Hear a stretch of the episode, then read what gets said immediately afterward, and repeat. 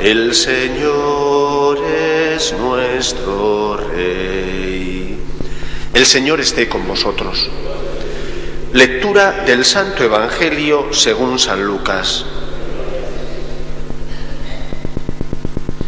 En aquel tiempo había una profetisa, Ana, hija de Fanuel, de la tribu de Aser, ya muy avanzada en años.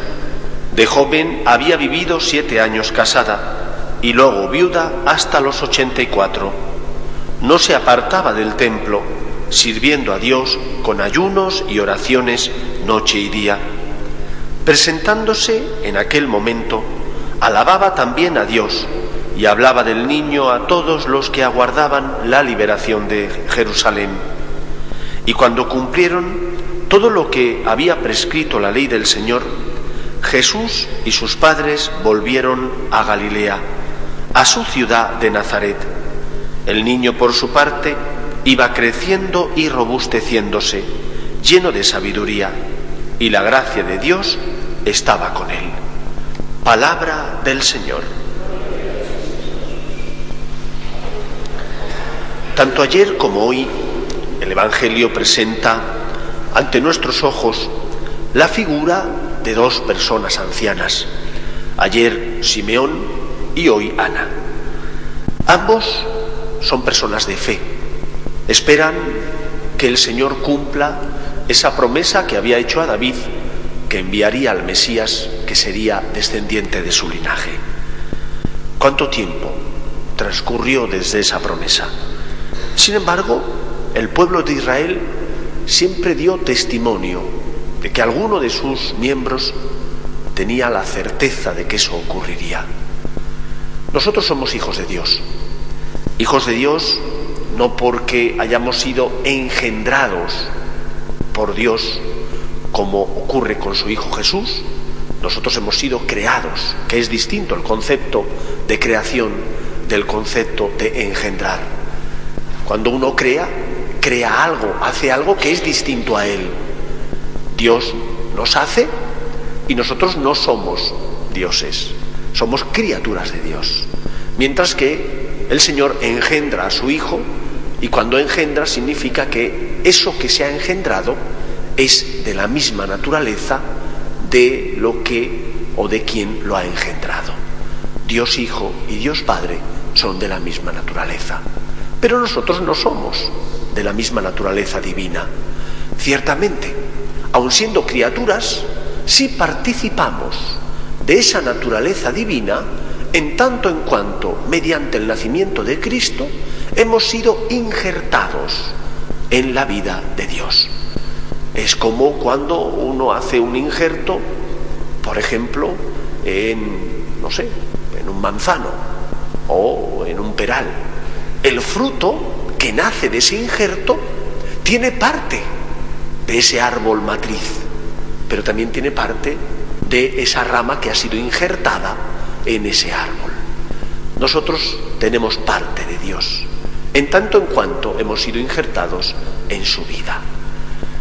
Esa esperanza de la que vivía el pueblo de Israel es una esperanza que se vio colmada en Jesús y que nosotros la experimentamos como hijos adoptivos de Dios cada vez que dejamos que la vida de Dios germine en nuestro interior.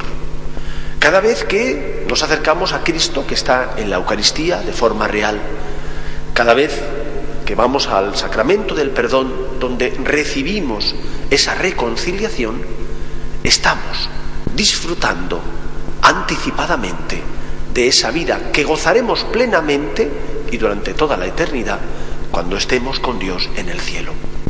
Pero aunque aquí la disfrutamos anticipadamente, seguimos teniendo que echar mano de la fe y de la esperanza.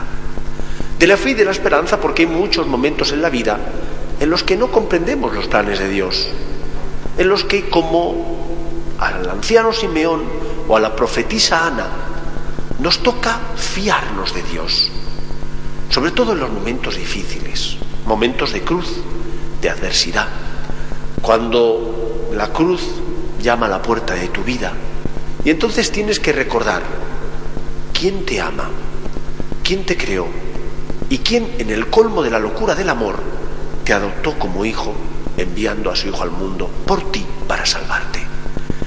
Y en esos momentos la fe, que no te quita los problemas, sí que ilumina tu vida, sí que le da sentido y a ti te da esperanza. Pascal decía que el corazón tiene razones que la razón desconoce, que hay muchos momentos en los que nuestra razón de hombres, limitada por tanto, no puede seguir iluminando nuestra vida. Y en esos momentos en los que la razón no ilumina nuestra vida, es el corazón el que se encarga de iluminarla. Es el corazón que se encuentra lleno del amor de Dios, lleno de esperanza, porque tiene contacto y encuentro con Él, porque hace oración, porque recibe a Jesús dado que estamos en gracia de Dios, porque si no lo estamos acudimos a confesarnos. Es ese corazón el que ilumina. Y por eso, queridos amigos, nosotros, que tenemos este don y este regalo tan grande, que es el de tener esperanza, porque participamos de la vida de Dios, de la vida divina, tenemos que ser testigos de esa esperanza ante los hombres. Y sobre todo lo seremos cuando tengamos que afrontar dificultades. Cuando ante las dificultades nuestro comportamiento no sea el comportamiento de unas personas desesperanzadas, como si no tuvieran fe. No. Tendrá que ser nuestro comportamiento el de personas que tienen esperanza aunque sufren, que tienen esperanza porque sienten el consuelo de Dios, aunque tienen que afrontar las mismas dificultades que aquellas personas que ya no han conocido a Dios y que no tienen relación con Él. Por eso pidamos al Señor que nunca nos falte la fe en Él, la confianza en Él. Cuando comprendamos el porqué de las cosas y cuando no las comprendamos. Cuando sintamos que no estamos solos y experimentemos el amor de Dios al llevar la cruz. Y cuando estemos también atravesando momentos de sequedad, donde no sentimos la cercanía de Dios, pero sabemos que está. Donde no sentimos que el Señor nos sostiene, pero sabemos que nos lleva en sus brazos, aunque a veces experimentamos su lejanía, su ausencia, porque estamos atravesando eso que San Juan de la Cruz denominaba noche oscura. Seamos como Simeón, como Ana, personas de fe, personas que creen en la esperanza, que creen que Dios cumple siempre su palabra en la esperanza de un Dios que nos ama, aunque a veces no le sintamos, que está siempre ahí, aunque en muchos momentos se hace como el que se marcha, como el que no está, pero está. Quizás te pruebe para ver si te fías de Él.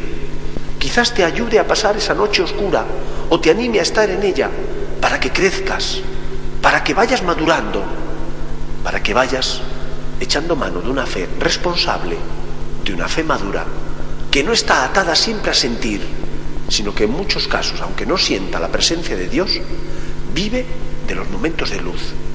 Echa mano de esas razones del corazón que te dicen que Dios te ama y que te ha dado pruebas para que te fíes y te abandones en Él. Que el Señor nos ayude a ser luz, a ser testigos de que Dios ama y cumple siempre su palabra, aunque a veces no comprendamos el porqué de los misterios de la vida. Que el Señor nos ayude.